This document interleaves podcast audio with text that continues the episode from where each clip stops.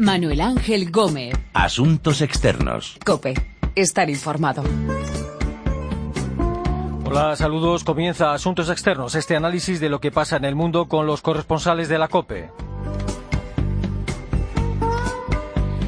Nuestra mirada se va a dirigir hacia el norte de África. La policía busca en Túnez al tercer hombre, al tercer terrorista que participó en el ataque en el que murieron 20 turistas, tres tunecinos y dos terroristas veremos lo que está pasando en Alemania, donde grupos de neonazis están acosando a políticos y algunos se están viendo obligados a dimitir. Vamos a enterarnos de cómo va el diálogo entre los gobiernos de Cuba y Estados Unidos. Están caminando hacia la apertura de embajadas y querrían hacerlo antes de que se celebre a mediados de abril la Cumbre de las Américas. Y también hablaremos de las negociaciones sobre el programa nuclear de Irán. Desde Washington piden más concesiones al régimen de Teherán para cerrar el acuerdo. Tienen de plazo hasta el 31 de marzo. De todas estas historias vamos a hablar con nuestros corresponsales y colaboradores en el norte de África, Berlín, México y Nueva York. Vamos a ir enseguida a Túnez, pero primero nos acercamos a Alemania.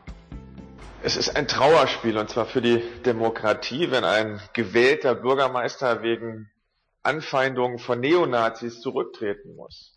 Eigentlich hat jemand, der Flüchtlingen in Not helfen will, unser aller Unterstützung, und zwar in vollem Umfang verdient, die Unterstützung der Zivilgesellschaft. Acoso de grupos neonazis a políticos alemanes. El ministro de Justicia alemán lamentaba la dimisión del alcalde de la localidad de Troglitz, acosado por neonazis. Berlín, Rosalía Sánchez, saludos. Hola, ¿qué tal? Sí, estas eran las palabras del ministro de Justicia. Estaba eh, diciendo que es un fracaso de la democracia el hecho de que grupos neonazis hayan forzado una dimisión de un alcalde electo y recordaba cuál ha sido el gran crimen que ha cometido este alcalde, que había sido permitir la habilitación de un edificio en, en este pueblo mm, para, para, un albergue de refugiados. Mm. ¿Y qué está pasando? Porque el acoso de este alcalde por grupos neonazis no es eh, ahora mismo un caso aislado. No, no es aislado. Digamos que eh, en los últimos meses hemos oído mm, hablar bastante de Pegida, de esa formación eh, de extremo derecha, neonazi, hooligans que estaba burbujeando en el este de Alemania. No ha tenido ese éxito en los Länder occidentales, pero lo que sí tenemos en los Länder occidentales es la manifestación del mismo fenómeno, pero a ver, la versión occidental es estos grupos mm, neonazis muy ligados al partido de extrema derecha NPD, que tiene muy poquitas representaciones institucionales en alguno de los parlamentos regionales. En la mayor parte del, territorio federal no llega al mínimo del 5% de los votos que se requiere en Alemania para entrar al Parlamento, que es una cláusula eh, constitucional que se puso precisamente para evitar la entrada de estos eh, grupos neonazis o partidos de eh, filonazis en el Parlamento alemán pero tiene una presencia ciudadana soterrada que se manifiesta en determinados momentos, que se está manifestando en estos últimos meses eh, con especial eh, frecuencia debido bueno, pues a la crisis de inmigración y de refugiados que está viviendo Alemania. Alemania es un país que está eh, recibiendo multitud de refugiados, cientos de miles, todos los meses. especialmente de Siria, por ejemplo, es un país desde el que llegan por miles todas las semanas. Y, bueno, eso está creando un rechazo social del que se alimenta y, que alimenta a su vez este partido, el NPD y todos sus seguidores. Mm. ¿Estos políticos alemanes acosados están recibiendo algún tipo de protección? Bueno, en el caso de Markus Nirt, que es este alcalde de, de que es un pueblecito de 2.700 habitantes, muy pequeño, en Sajonia-Anhalt, pues él se ha quejado de esto y ha dimitido en el fondo eh, diciendo que, la causa de las dimisiones es que se siente desprotegido. Él había pedido reiteradamente a, las autoridades competentes, a la policía eh, del distrito, que era la que tenía jurisdicción, él solo pedía que impidiesen que estas manifestaciones de los neonazis tuviesen eh, lugar en la puerta de su casa. Es decir, no es que quisiese prohibir las manifestaciones eh, contra el albergue de refugiados, pero por favor que se realizasen en otro, que se pusiese otro itinerario, que no fuese delante de su casa. No recibió apoyo ni de la policía. Eh, ahí estamos también ante una sospecha de connivencia entre las fuerzas del orden y estos grupos filonazis, ¿no? Que es lo que nadie se atreve a, decir en voz alta, porque naturalmente hay que tener pruebas para hablar de esto, pero es una acusación muy grave. Pero bueno, con su dimisión, Marcus Niz quería eh, precisamente poner en evidencia que algo hay. Eh, ¿Y son políticos de diferentes partidos los acosados? Sí, en este momento cualquiera que acepte em, eh, refugiados en su distrito, pues mm, es sometido a presiones. Es decir, en este caso, Marcus Nid lo que había, eh, a, lo que había accedido era a, la construcción de un albergue con plazas para 40 refugiados en un edificio desocupado que había en el pueblo. Eh, entonces el gobierno regional le pide que para atender la creciente llegada de personas se habilite este edificio como albergue para refugiados que venían desde Siria y, acepta. Bueno, pues cualquier alcalde que se vea en este caso va a ser sometido a ese tipo de presiones. Eh, ¿Los vecinos de esas localidades cómo están reaccionando? ¿Están manifestando de alguna manera apoyo a estos políticos acosados o se quedan mudos? Silencio total, silencio total. Es decir, en los días después, dos, tres días después de la dimisión, era prácticamente imposible obtener una declaración de cualquier habitante de Troglitz. Es decir, en cuanto sacabas una grabadora se daban la vuelta y se iban, o, ni siquiera querían hablar del asunto, ¿no? Mm, eh, a veces mm, eh, había este ambiente de los pueblos del oeste que vemos en las películas, en las que parecía que al paso de un periodista se cerraban las persianas de las casas, ¿no? Pues hay un gran silencio porque, naturalmente, si el alcalde tiene miedo, cualquier otro ciudadano teme ser sometido también a estas presiones. Él y su familia, porque antes de la dimisión hay un rosario de amenazas y de, mm, de formas de hacerle sentir incómodo a él y a su mujer y a sus hijos que naturalmente pues acaban, acaban forzando este paso. ¿Y el acoso va dirigido solo a políticos o, no? No, también a personal de ONGs, a cualquiera que apoye la recepción de inmigrantes, de refugiados y sobre todo en distritos donde no son bienvenidos. Sale la bala arrojada fuera del cañón con un objetivo directo. La bala pasea segura y firme durante su trayecto, hiriendo de muerte al viento, más rápida que el tiempo, defendiendo cualquier argumento. No le importa si su destino es violento. El acoso de grupos neonazis a políticos en Alemania. Mientras tanto, en Túnez, el último ataque de los yihadistas de Daesh. بيان تبني عملية متحف باردو في تونس الإسلام. قال تعالى Los yihadistas de Daesh, el llamado Estado Islámico, reivindicaban el ataque en el que acabaron con la vida de 23 personas. También murieron dos terroristas y ahora las fuerzas de seguridad tunecinas buscan al tercer hombre. Beatriz Mesa, nuestra corresponsal en el norte de África, ha estado en Túnez. Saludos. Hola, ¿qué tal, Manu? ¿Cómo estáis? Eh, ¿Qué sabemos de la operación dirigida a detener ese tercer terrorista? Bueno, lo que sabemos hasta el momento es que es identificado, que se llama Maher Ben Muldi Gaidi, sobre quien ya pesa una orden de búsqueda y captura como presunto implicado y autor, evidentemente, de la matanza de Bardo, pero no se sabe absolutamente nada más. Es decir, que las autoridades están ah, realizando una investigación en la, estricta, en la estricta confidencialidad, ¿no?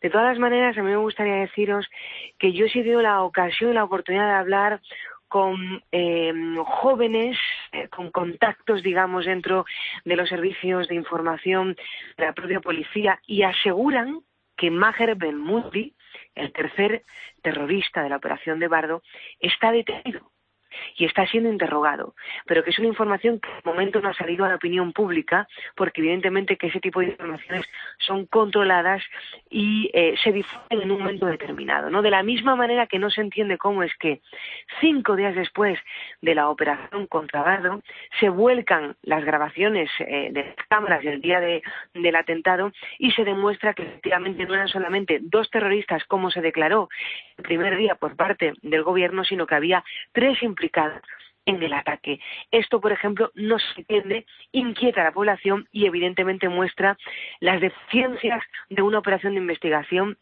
que no solamente se centra en esto, Manu, porque han ocurrido muchas cosas durante los últimos días desde que se produjera el ataque, como por ejemplo también no se entiende cómo es posible que la pareja valenciana permaneciera durante toda la noche en un cuarto de limpieza junto con el vigilante que la salvó, sin que eh, las autoridades, en este caso la policía, entrara en cada una de las salas cuando la operación se terminó para ver si quedaba algún turista dentro del museo o incluso si hubiera algún terrorista terrorista, ¿no? Entonces tampoco se entiende por qué se espera hasta el día siguiente para descubrir si efectivamente había más turistas. Esto demuestra una vez más que hay eh, pues una ineficacia y una falta de profesionalidad por parte de eh, los cuerpos y fuerzas de seguridad en asuntos como este. Sí, y de hecho varios altos cargos de la policía tunecina han sido cesados, ¿no? Eh, con lo cual, por lo que dices, hubo errores, se cometieron errores por parte de las fuerzas de seguridad tunecinas ha habido muchos errores y ha habido muchas eh, contradicciones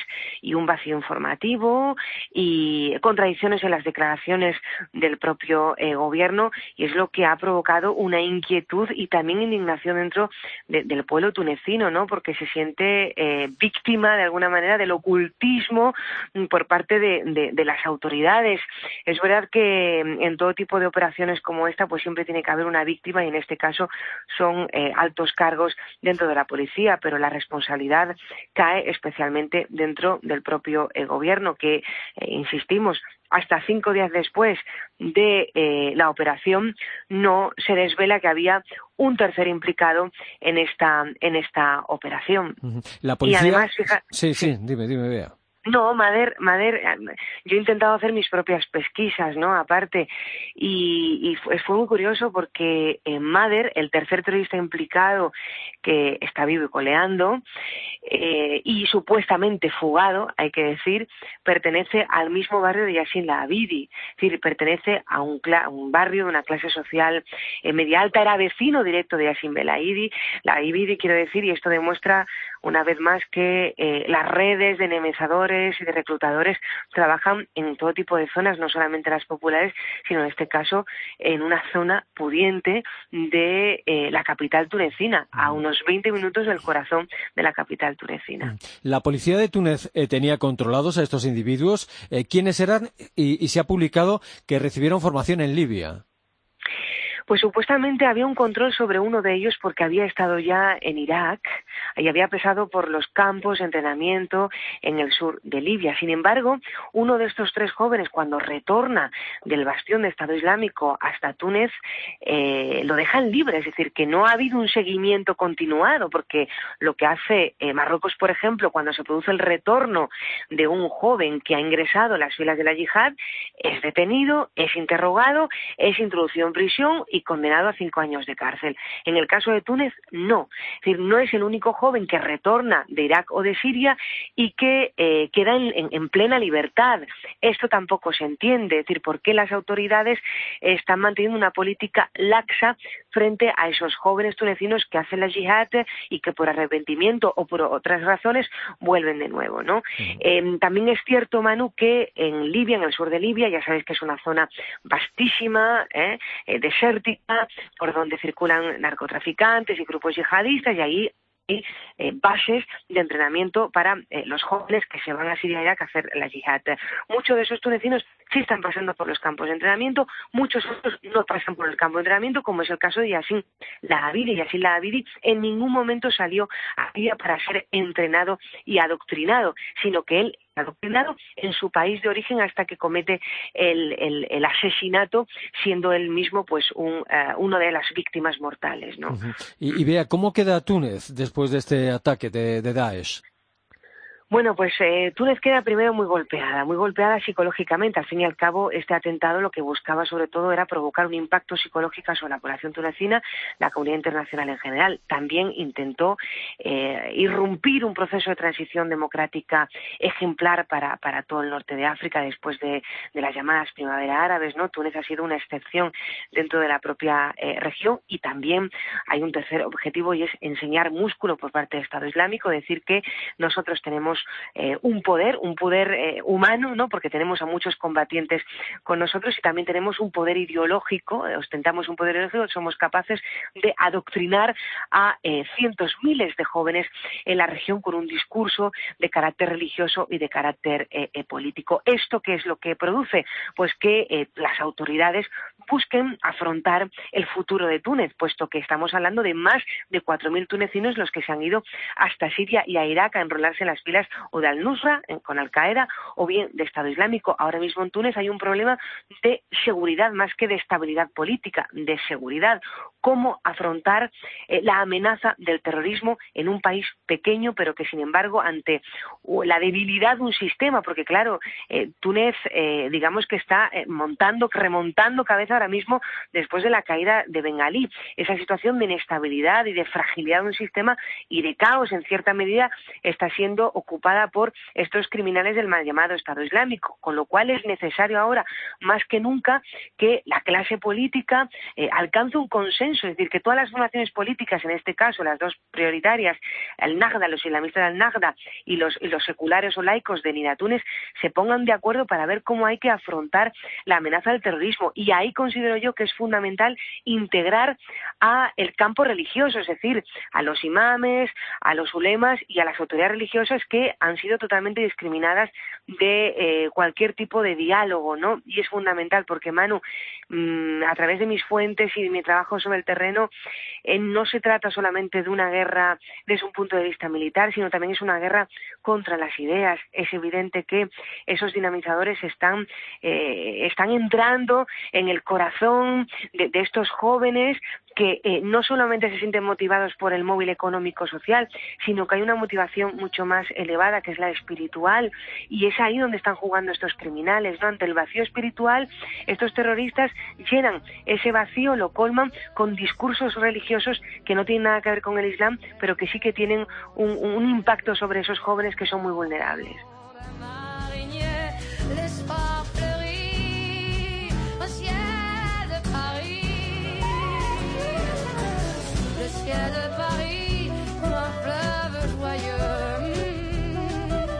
La búsqueda del tercer hombre, del tercer terrorista que participó en el ataque en Túnez, según las últimas noticias, todavía no habría sido detenido, pero sí habría detenido la policía tunecina al jefe de la célula terrorista que perpetró el ataque.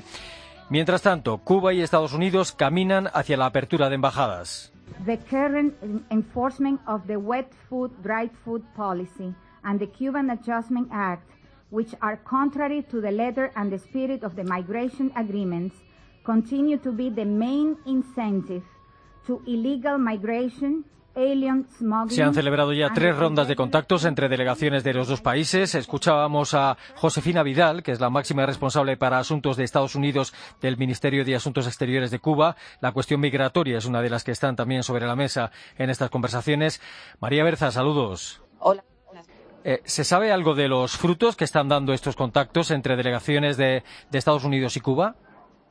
Pues como dices, eh, van tres rondas de negociaciones y aunque las dos primeras pues fueron muy publicitadas y además pues a una usanza poco habitual en Cuba, eh, porque hubo ruedas de prensa de las dos delegaciones. En la tercera, la que tuvo lugar el 17 de marzo, pues lo que ha habido es total hermetismo. Los participantes solo dijeron que, que los encuentros fueron profesionales y constructivos. Dos palabras que pues no se sabe muy bien cómo interpretar y de hecho se temía que el conflicto que tiene actualmente Washington con Caracas pudiera estar entorpeciendo de alguna manera este diálogo. Pero justo una semana después acaba de llegar eh, una noticia que ha demostrado que no es así, o al menos no eh, completamente. Eh, es la retirada por parte de Estados Unidos de 45 empresas de su lista negra, esa lista en la que Washington pone a las compañías y a las personas que ellos consideran que están vinculados pues bien con el crimen organizado o con el terrorismo. Estas compañías, que en, en su mayoría eran agencias de turismo, ya van a poder operar libremente en los dos países. Y esto no significa que Cuba haya salido como país de la lista de patrocinadores del terrorismo, que era una de las principales exigencias de La Habana, pero desde luego pues es un hecho en esa dirección. Y parece que para Washington, en estas negociaciones, una de las prioridades, o quizá la principal, eh, sea, estén pensando mucho en el turismo, ¿no?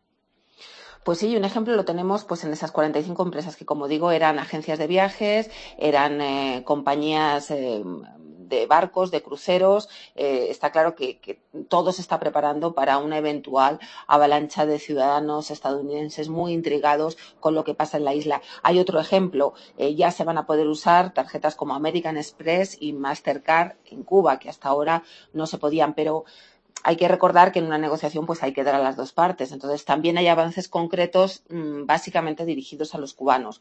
Uno de ellos es que se ha puesto en marcha la primera conexión telefónica directa entre Cuba y Estados Unidos. Es la primera en más de medio siglo. Antes no es que no pudieran hablar por teléfono, sí se podía, pero las llamadas tenían que pasar por países terceros. Entonces eso las encarecía muchísimo y hay que recordar que hay dos millones de cubanos que viven en territorio estadounidense, dos millones de familias que a partir de ahora pues eh, van a ahorrar mucho dinero para comunicarse. En este diálogo entre La Habana y Washington, ¿cuál puede ser el siguiente paso? ¿La apertura de embajadas? Pues sí, ese es el anuncio que, que, se espera. Se espera, de hecho, para antes de la Cumbre de las Américas, que se va a celebrar el 10 y el 11 de abril en Panamá. Y algunos analistas dicen que si no se da, será señal pues de cierto estancamiento en el, en el diálogo. Pero bueno, hay que esperar, eh, hay que recordar también que, que, en este tema de Cuba, mmm, pues todas las cosas son casi más simbólicas que reales, porque recordemos, eh, la Oficina de Intereses eh, estadounidenses en La Habana hoy por hoy está funcionando a pleno rendimiento, es una de las sedes diplomáticas más grandes, pero indudablemente ese punto simbólico de la apertura de embajadas eh, pues podrá impulsar o no lo que pase también en, en, esa cumbre de Panamá. ¿Se da por hecho que, que, habrá en esa cumbre de las Américas en Panamá una reunión entre el presidente Barack Obama y el líder cubano Raúl Castro? Pues sí, y de hecho si no ocurre, eh, eso será, también será una gran noticia. Pero todo aparenta que sí, aunque evidentemente nadie quiere confirmar nada, precisamente por este, este pulso que tienen los dos países y este simbolismo. Nadie quiere dar el primer paso de confirmar primero.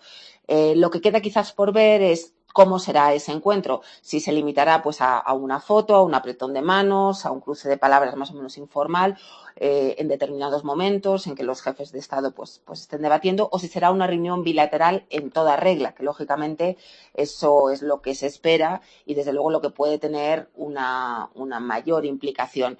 Pero también recordemos que, mm, que la tensión que Estados Unidos tiene ahora con Venezuela puede complicar las cosas, porque aunque el deshielo de Cuba parece eh, imparable, o al menos es lo que a un ritmo u otro dicen todos los analistas, esto va para adelante, se tarde más o se tarde menos, Castro apoya incondicionalmente a Nicolás Maduro y cualquier encontronazo brusco entre Maduro y Obama en la cumbre puede ser muy delicado. Y precisamente, pues Maduro no es una persona que mida sus palabras, todos lo conocemos. Esta semana ha estado en La Habana eh, la jefa de política exterior de la Unión Europea, Federica Mogherini. ¿Algún avance en el futuro acuerdo de cooperación entre cubanos y europeos? Pues ha sido una, una, visita muy rápida, ha sido solo 24 horas en las que ha estado allí la responsable de exteriores, pero aseguro que sí, que se va a acelerar el ritmo de las negociaciones y que el objetivo es finalizar el acuerdo Unión Europea-Cuba a finales de año. Pero bueno, pues eh, es imposible no destacar que parece que Europa llevaba la delantera en esto de, retomar unas relaciones más o menos normales eh, con La Habana, pero ahora para Cuba el, principal objetivo es Estados Unidos. Lógicamente, la responsable de exteriores ha alabado esta relación entre Estados Unidos y Cuba, este deshielo de relaciones, ha dicho que ha recordado, vamos, que, que Europa siempre ha apoyado el fin del, del, embargo, pero la verdad es que sí, que la sensación es que Europa ahora pues ha quedado en, en un segundo nivel, ¿no? que no es tan prioritario para los cubanos. En cualquier caso, parece que 2000, 2015 va a ser el año de Cuba, de la apertura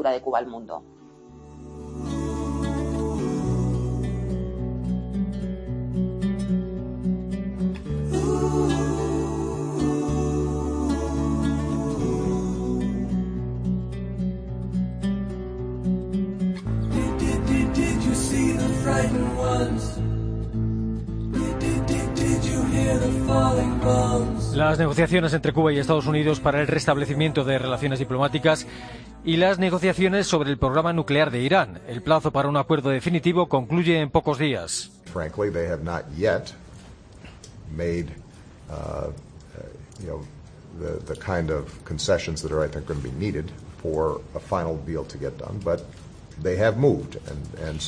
El presidente de Estados Unidos contaba que las autoridades iraníes han hecho concesiones, pero que tienen que hacer más. Nueva York, Carolina Martín, saludos. Hola, muy buenas. Hola. Eh, estas negociaciones van dirigidas a cerrar antes del 31 de marzo un acuerdo que garantice que Irán no fabricará armas nucleares.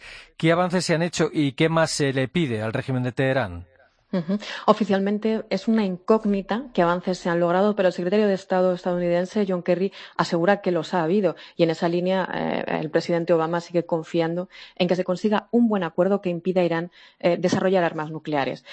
Sin embargo, de momento, en la Organización Internacional de Energía Atómica, las pruebas no son muy, muy buenas. Según el, responsable, Yuki Yamano, dice que em, está cooperando, que Irán está cooperando en la implementación de un acuerdo de salvaguarda, pero, sin embargo, eh, no pueden concluir que el material nuclear que disponen sea para fines pacíficos. En la mesa de negociaciones, eh, parte del éxito parece que está en cuanto a la especificidad o generalidad de ese posible acuerdo. Teherán quiere un borrador más bien genérico de entendimiento, mientras que Estados Unidos y las potencias eh, occidentales quieren que haya compromisos concretos en cuanto a la capacidad de eh, enriquecimiento de uranio de Irán, por ejemplo, el número de centrifugadoras eh, que disponen o las inspecciones de las instalaciones, si serían abiertas, cómo serían por, otra parte, eh, desde Irán, el, el ayatollah al Khamenei ha declarado que, él quiere un único acuerdo y previsiblemente en junio. El secretario de Estado, John Kerry, diseñó un plan en dos fases, la política que expira el 31 de marzo y la técnica para el mes de junio. Y por lo que se sabe, eh, hay grietas en la unidad de, de los seis países que están negociando con Irán, entre ellos Estados Unidos, Rusia y China. Mm. En las últimas semanas, eh, Francia parece haber mostrado ciertas dudas respecto a las eh, prisas que los estadounidenses tienen eh, para cerrar el acuerdo el 31 de marzo. Ten en cuenta que bueno, pues cada uno tiene sus, sus congresos y sus políticos en la oposición que están presionando mucho. Entonces, las dudas vienen de Francia por ese aspecto y también por la capacidad de enriquecimiento de uranio que se le puede permitir a Irán. Ten en cuenta que estas negociaciones no significan que tenga que cortar eh, por completo su programa nuclear, sino que eh, podrían desarrollarlo, pero solo con fines civiles. Eh, entonces, la cuestión, que es un poco lo que se está viendo, es que si Irán sigue con su programa nuclear, aunque sea con fines civiles, el tiempo requerido para desarrollar una bomba sería inferior al que está de momento tasado por eh, los que se sientan en la mesa de negociación y que estipulan como en torno a un año. Es por ahí por donde vienen un poco las grietas entre sus socios, aunque tratan de dar una imagen, por supuesto, de unidad. Eh, ¿Y este acuerdo tendría que ser aprobado por el Congreso de Estados Unidos? Eh, ¿Qué garantías hay de que recibiría el visto bueno de un Congreso controlado por los republicanos? Pues garantías de momento, a la vista de cómo se lo están tomando, hay muy pocas. Eh, una de las cosas que Teherán está pidiendo y que también está obviamente en el centro del debate es que las sanciones impuestas al país desde hace más de, dos décadas que se levanten completamente. Esa es la posición que mantiene Irán. Sin embargo, mm, desde Estados Unidos y especialmente desde el Congreso no están eh, muy por la labor de que se levanten completamente y mucho menos en un periodo de tiempo como de chascar los, dedos. Ahí mm, habría bastantes dificultades. Hace unos días, eh, el 367 legisladores, tanto republicanos como demócratas, enviaron una carta a Obama recordándole que cualquier acuerdo con Irán requiere la aprobación del Congreso y aunque Obama ha avisado que podría vetar cualquier proposición eh, de ley que sea aprobada en el Congreso imponiendo nuevas sanciones, como se viene trabajando desde hace unos meses, aunque se va retrasando eh, mientras están todos sentados a la mesa, eh, vienen a advertirle que tienen fuerza o podrían tener la fuerza suficiente como para eh, dar salida a ese, a ese veto.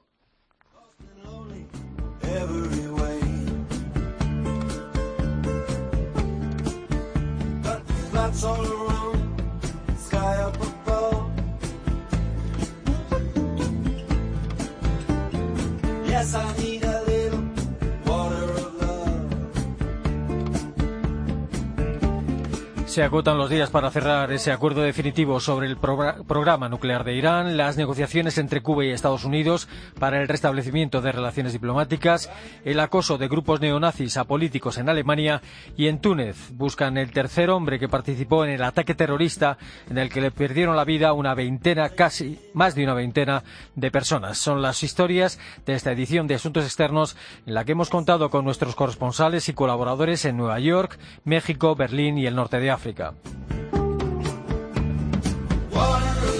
Recuerden nuestra dirección de email asuntosexternos@cope.es y que también estamos en Twitter, Asuntos Externos todo junto. Volvemos la semana próxima en Asuntos Externos aquí en cope.es.